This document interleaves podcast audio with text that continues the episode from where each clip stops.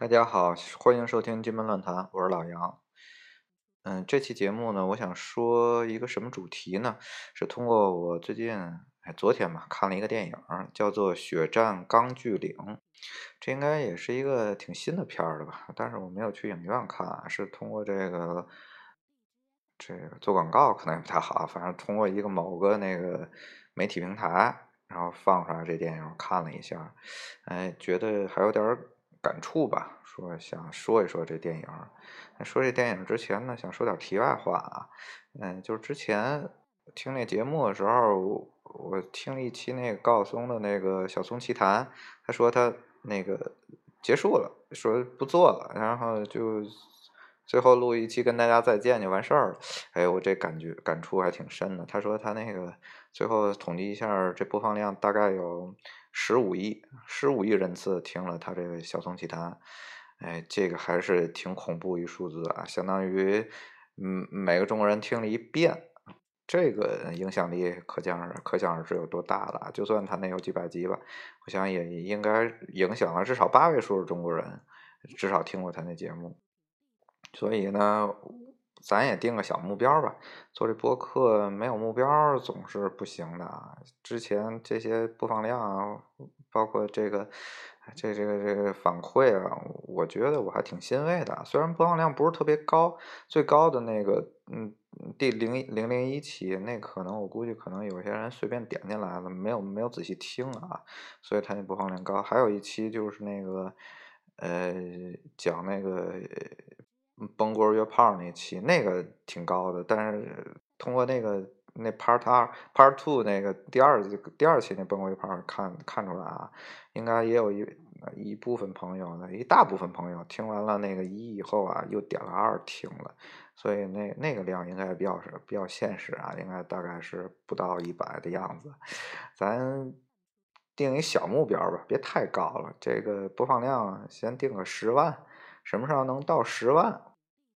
我觉得对我来说就 有有点小成就了，就这事儿能做成了，这是一个小感触啊。就是这个小松奇谈把我领进了这个脱口秀这这这一块儿，然后呃，他这结束了，是不是这个意味着什么呢？哎，没想好，哎，有点感触。另外还有一什么事儿呢？就是我之前做那期就是。漫谈日本的时候，放了一些那个恰克飞鸟的歌。这放完以后，偶然机会我听别别的播客说，他说那个，哎，这个我每期找素材的时候，他会那个，比如说有一些引用一些音乐，还要去做那个版权。我然后我在网上查了一下，说好像是这个，比如说你引用某些音乐，这有这著作权版权的问题。嗯。当然了，以咱这影响力，那恰克飞鸟肯定不会找咱俩说是你你这侵权了行为什么的。但我就通过这想，就是像这音乐类节目什么的，那肯定都会有本权，包括那么大湖南卫视做那那么多期什么这这个歌唱类节目，也有那个作曲家去。去去跟他们发律师函，说你这引用我这个歌了，但是你也没征得我同意什么的啊。所以我想，这音乐类这个东西能不能在播客里放呢？或者说放的频度有多少呢？万一哪不定啊，哪天真火了，这个好嘛，这音乐学协会找你收版权费了，这事儿够呛。一个是。我也不打算那商业化，一个是你本来就没收入，你再被收了一堆这个，嗯，使用一版权使用费，哎呀，这事儿是怎么弄的？想想，要不然咱就来点那古典音乐做背景或者做开头，然后就纯说，直接谈话了我谈话类，你总不会侵什么权了吧？反正。我说的话里，你你就算引用你一段文章，也不算侵权吗？到底这版权保护程度到什么程度呢？哎呀，我也没想好。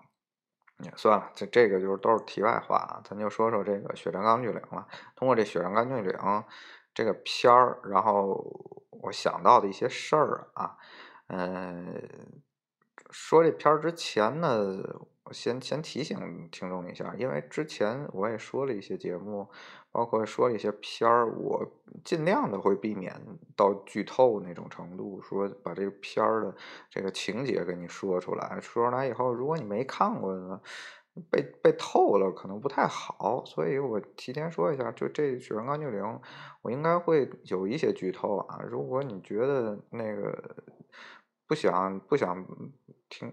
那那那也不是不想在未观看这影片之前，嗯，就获得这个信息呢。那你可以先不听这期，咱先把下载下来，等你看过以后呢，然后咱再倒回来听，这样我觉得比较好一点儿。这个片儿呢，应该说是一个美国的这个右派白人白人右派这个价值观的这么一电影。这右派价值观应该就是这个。爱上帝，爱家人，爱祖国，这体现的非常非常明显啊！这个最开始，这个这个小主人公这小孩还是一小孩的时候，这个跟他兄弟打架，然后拿一砖头一抡，啪，打他兄弟头上了，差点把兄弟给打死啊！然后这个就你想那么点小孩经历这事儿，一下对心灵特震撼啊！然后就。他们家本身应该也是一个非常保守的这基督教国家的基督教的家庭啊，然后这个墙上就贴着那十诫，就第六条写着，就是这个十诫绝对是不能杀人。应该说这件事儿对他这个心理影响是非常非常大的一件事儿啊。然后后来这个还有一个什么事儿呢？就是他这父亲是一战参加过一战，在法国那个参加过一战，然后。因为这个战战争创伤嘛，所以会酗酒。然后最开始一情节就是拿一威士威士忌喝，喝完以后，然后怎么样怎么样。然后他因为酗酒，这个跟母亲有有争吵的时候，他这个小孩儿实在实在忍耐不了了。当当时他也长成一个青年了，然后就就冲进去把他父亲摁在那儿，然后拿出一把枪来，还开了一枪。然后那父亲当时就说：“那你扣扳机啊，就对着他说，那你扣扳机啊。”当时后来他就回想说：“当时我这虽然没扣这一下扳机，但是我在内心已经把这父亲杀了，就是又冲冲击到他那个小时候那感觉了，就是不能杀人。就是他因为他们是一个非常传统的基督教国家嘛，这个对于上帝的这个信仰很坚定啊，所以通过这两件事儿，他就。”给自己下一个非常大的决心，说我绝对不能说说就再去杀人，或者说再去碰这个会杀人的东西。但是呢，这个故事就是这么转折。这个二战开始了，他包括他这兄弟也参加的军队去去参军去了。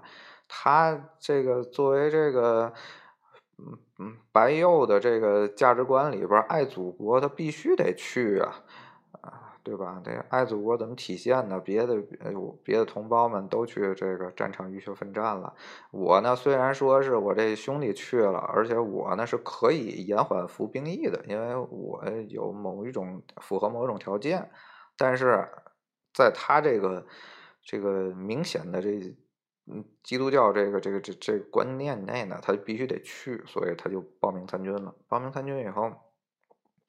跟人说的嘛呢？他肯，他应该啊，我估计是那个报名参军这人蒙了他，说是我那个可以参加，但是我只能当医疗兵，嗯，不去那个，我不能拿枪。报名参军，你好像有一青青年来报名了，当时国家正在用人，嗯，能能招一个是一个呀。说行行行，没问题，满口答应了。然后到那个军营里就不是那么回事儿了，这这。各种训练一来了，让你拿枪，他说我不拿枪，好嘛，这这管事儿的，他这头儿肯定不乐意啊，对吧？你说你这士兵第一职责是什么？服从啊！我让你拿枪你不拿，这不服从这事儿就不好办了。然后最后这个报到他们的领导那儿，这这长官一看说，哦这样那。如要不然你就拿枪，你就跟别人一样；要不然我就以这第第八条，你这精神上这个就是精神上不适合服兵役，你这个精神问题，那我就得把你开除了。然后他说，我就是不能拿枪，对，为了我的信仰，我不可，我不不能杀人，不能拿枪，绝对不能碰，这是我信仰的问题。然后，那最后他怎么办呢？找了一个理由，想把他这个以以精神这问题为为由，把他开除出军队。然后这个这个最后这个这个心理医生来了，跟他谈。他呢，又有非常坚定的信仰的情况下呢，又特别想报效祖国，说我其他方面我都能达到，就是我不能拿枪。就是精神医生得结论是，是一特坚定信仰的人，但是呢，他并不是精神问题，没有精神问题，所以我不能以这个第八条这个这这理由来把他开除了。哎呦，就这这教官啊，这领导们就头疼，怎么办呢？你想，这个人呢，都是一群居动物，在这社会上都是群居的。你有一个特不合群的人，你整个对于整个群体有一个不好的影响，也不太好。就给他处处穿小鞋啊，说你这个一个人拖累了整个连队，那你整个连队跟人受罚，一块儿去拉练跑步去。好，这帮人莫名的这个，因为这个。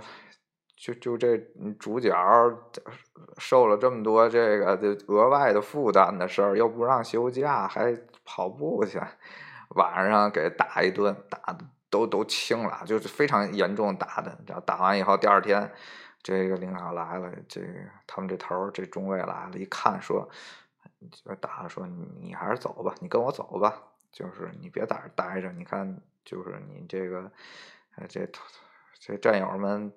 都排斥你，你就走吧，没什么的，就是你不，嗯，你我们都尊重你的信仰。然后他呢，就说一句话，说：“我今儿还是轮班去那个刷厕所啊，还是说去厨房做饭去？我不能走，就还不走。”然后他们这战友还都挺那什么的。然后他就那个中尉就问他说：“那你？”这受伤，那你告诉我是谁打的你吧？你要不走的话，然后他说没人打我，就我昨天自己睡觉就梦游了，估计。然后就他战友就就表现出特别，你想把他打一顿，就想把他弄走啊，但是他也没告发对方，然后还表现出这种就就是这种特坚定的，我必须要报效祖国这种，就有点我估计内心挺钦佩他的。然后他就等于留下来了，但是呢，你这体制内有这么一个这么特别的一个人，总是不行。最后实在不行，这大 boss 出来了，这个说，要么你就现在拿枪，你要不拿枪的话呢，以不服从直接指挥为由，把你上军事法庭，我要关你。那他这想了，我肯定是不能拿枪，因为这影片自始至终对他都是一个描写的特别特别信仰坚定的人，所以他说我绝对不能拿枪，那就送你上军事法庭，上军事法庭呢俩俩结果，你如果认罪，说你我不服不服从直接指挥，那你认罪的话，直接把你开除，就是相当于内部协议。如果你不认罪，那肯定会进监狱。好，他。坚定到什么程度呢？认罪了我就出去，我我我这事儿我不干了，不行吗？我我主动来参军的，好嘛，这军还没参成，你们还让我去坐牢去？但是他就坚定到最后最后一秒，本来都想认罪，随后说我不认罪，我认为我没做错，我是想当医疗兵，我除了拿枪，我所有别的任务这个科目我都完成了，我可以，我认为我可以做成做到这程程度。就坚定到这种程度啊，然后，反正怎么说呢？这个这个这个主流电影啊，这应该也算美国一主流电主流电影里，这他首先他不能这个。你做这件事不能跟法律抵触。你如果说直接判的话，肯定是你是不符合主动这个这个上级指挥，肯定把你坐牢。这这法官也没辙了，马上想判了。这神转折，他父亲通过一走后门，咱咱通过这点咱也能看到，这原来这美国有走后门，通过这个一战时候跟他共同作战一个老领导，现在当一准将，想就等于是找到这个大 boss 的头了，大 boss 的 boss 了，去找这个准将去了，写了一个说。这准将，我认为说是每个人都有这个这个什么什么的，这具体上美国的这个法律要说国会的这个各种法，具体情节咱就不说了，因为我我也不太懂啊。就是意思就是说，他有我这准将认为他有权利那个捍卫自己的这个信仰，不拿枪，这事儿我觉得可以。然后后来这个。这主角的这 boss 一看说：“那我撤诉吧，那我就别告你了。这准的，我我都头都说了，这事儿我认为对，那我再告你，这这这逆逆逆天哪行？去说撤诉，然后他就以这么一个身份就上战场了。这是前面的铺垫，这铺垫非常长啊，铺垫了一个多小时，包括还有一些爱爱情的这个情节，咱就不说了啊，就跟这个。”主题主线关系不是特别大，然后就上战场。这时候已经四五年的五六月份了。这时候想，大家想，那四月四五年八月八月份八月份那日本就投降了，这等于马马上就投降了，马上投降。那时候已经打到相当于那个冲绳那块儿。这钢锯岭，我我仔细没看，没看特别清楚啊，是不是就是在冲绳或者离冲绳非常近的一个地儿啊？然后。但是呢，当时日本的已经达到一个什么程度呢？就是说，他当时信仰天皇已经到什么程度？是玉碎政策，玉碎，我宁可自杀，或者说这殉国，那个为为这个国家献身，我也绝不投降。玉碎政策，就他们受到了非常非常顽强的抵抗。你这这个日本兵就没有什么特别。那个这个重重武器停下，就是都是枪，调下，在这钢锯岭打打打了六次都没打上去，好像，他们连队上了，等于再打一次，哐哐，这帮人上了，当然结局也非常血腥了啊，在这经过了非常这个大规模的战斗，然后下来了一共一百多人，然后下来二十多个，好像，等于剩下人都没下来。这没下来呢，下来这些人呢就都回去了，但剩下这一百多人呢还在那钢锯岭上了。这时候，这个美军这个大炮叮咣叮咣叮咣叮咣发发炮往上打炮呗，你等于你这支援也上不去了，而且你也没有人了，已经又又报销了一个连队了。这再想再组成新的战斗力，那又得过一天，好，那就等于放弃了。这事儿好觉得。也是情有可原吧，你没没办法，你没有人，他那他那个头儿也说，哎，没有人，也就等于你未知生死，上面还有一百多人不知道生死了，哎，也反正这个剧情啊也写的特别，我觉得这编剧写的也挺挺好的，就是就是正好要回去的时候。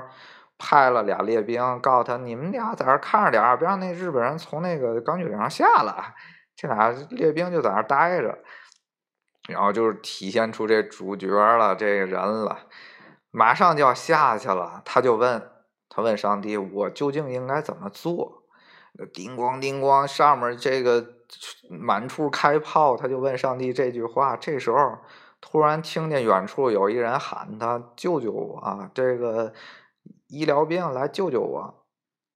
啊，他终于一下明白了哦，这上帝是让我做这件事儿，就义无反顾的冲回去了。那到处在轰炸的时候，这个他就冲回去了，去救这人去了，把这人救回来，然后顺着这这钢锯岭这垂直的悬崖掉下去了，把这人这掉下去以后，底下正好有俩列兵啊，哎，看下来一人。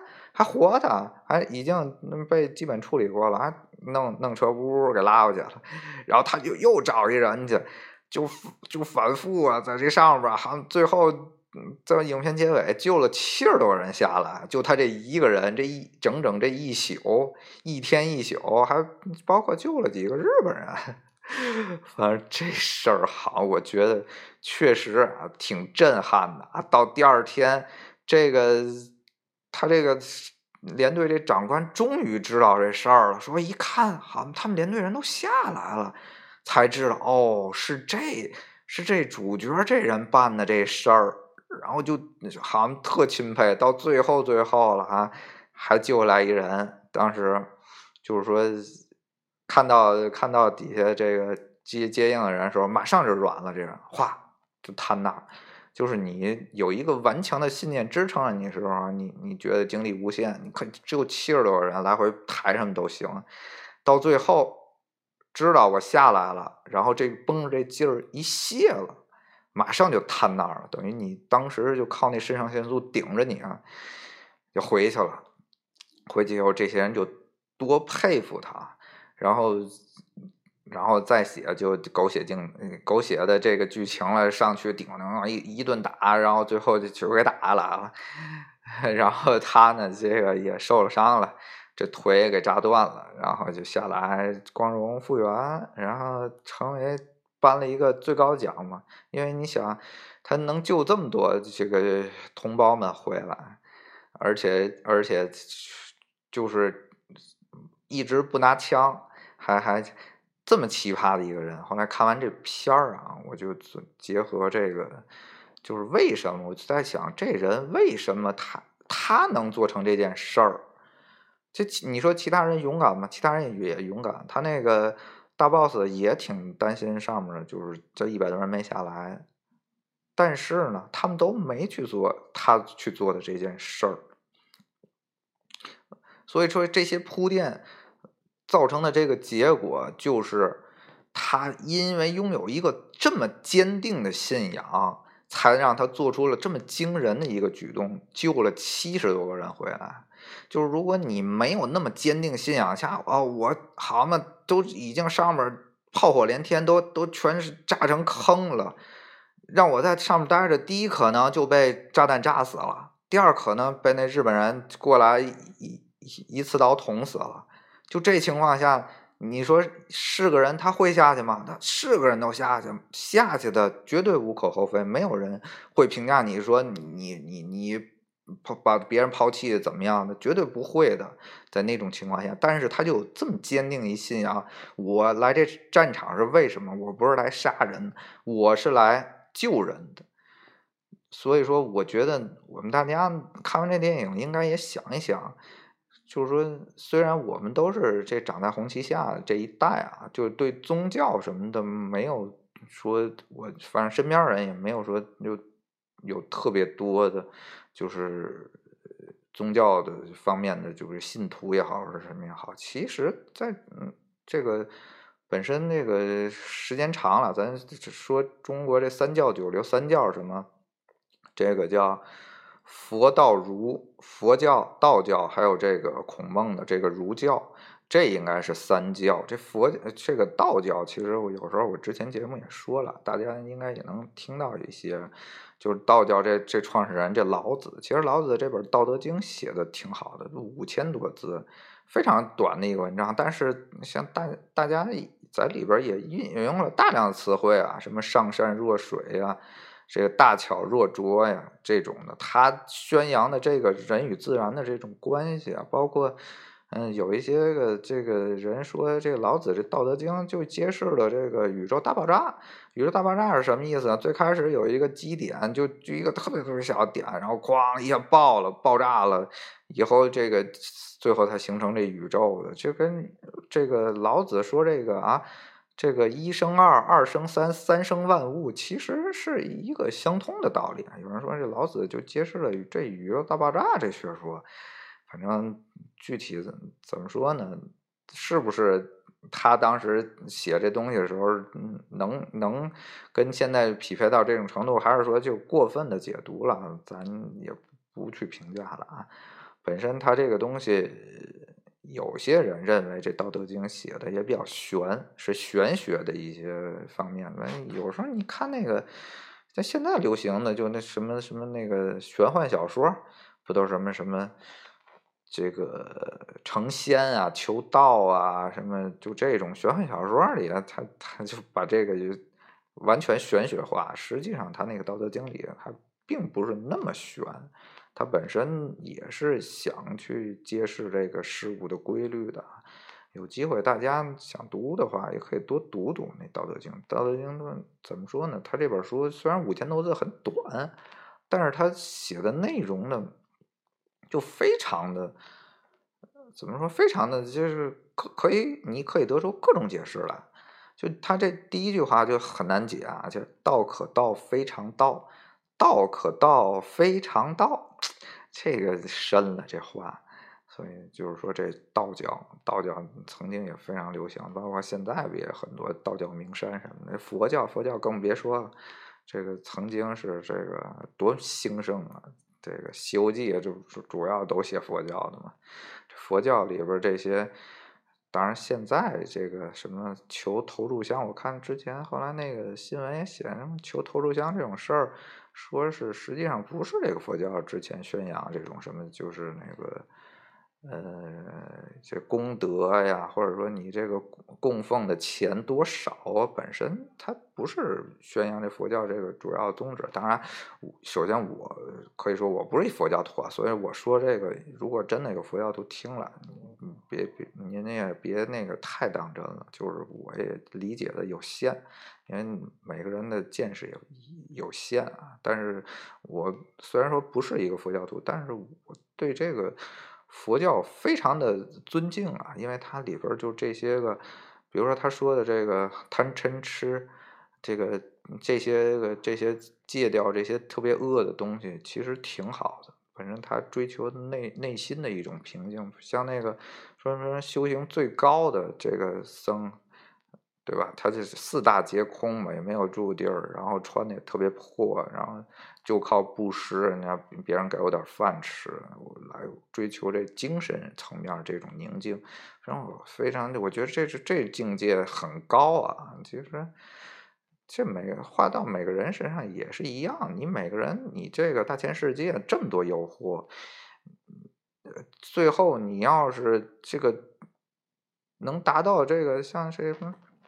王菲，王菲不愿意信这佛教，包括这个陈小旭，这个演这个八六版的《红楼梦》的这林黛玉，这最后也信佛教。就是其实你这个追求心灵的平静这种事儿，对每一个人来说都是一个很你你这个升华到一定程度很高的一个。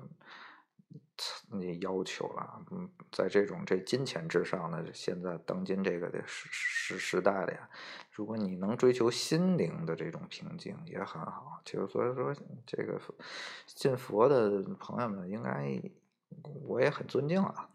然后这儒儒更别说了，这孔孟之道，现在到现在这个小孩们，这个没入学之前都学那《弟子规》啊，什么《三字经》啊，这不都从那个这个。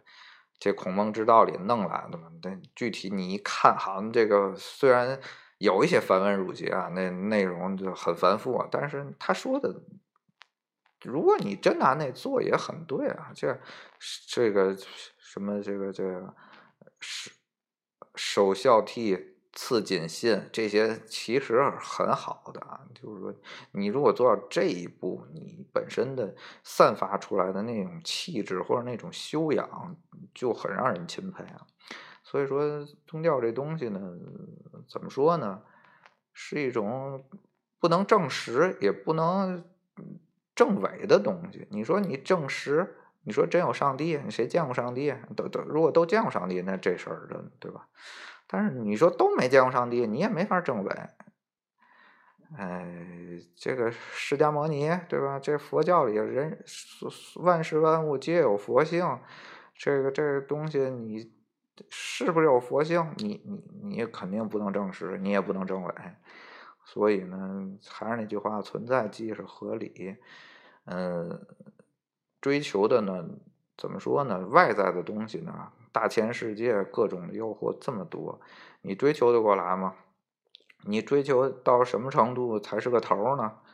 就咱咱就引申回来这个钢锯岭啊，这钢锯岭这个人这个主角，这明显就是基督教基督教一个非常虔诚的这个信基督教的人，你说他这个能救这么多人，就是因为他有这么坚定的信仰情况下，他那你是不是应该非常的觉得对这基督教有一种特尊敬的感觉？就算你信或者不信，你是不是应该特别尊敬的感觉？对对，这样人，至少生命是很宝贵的，他能做到这种程度。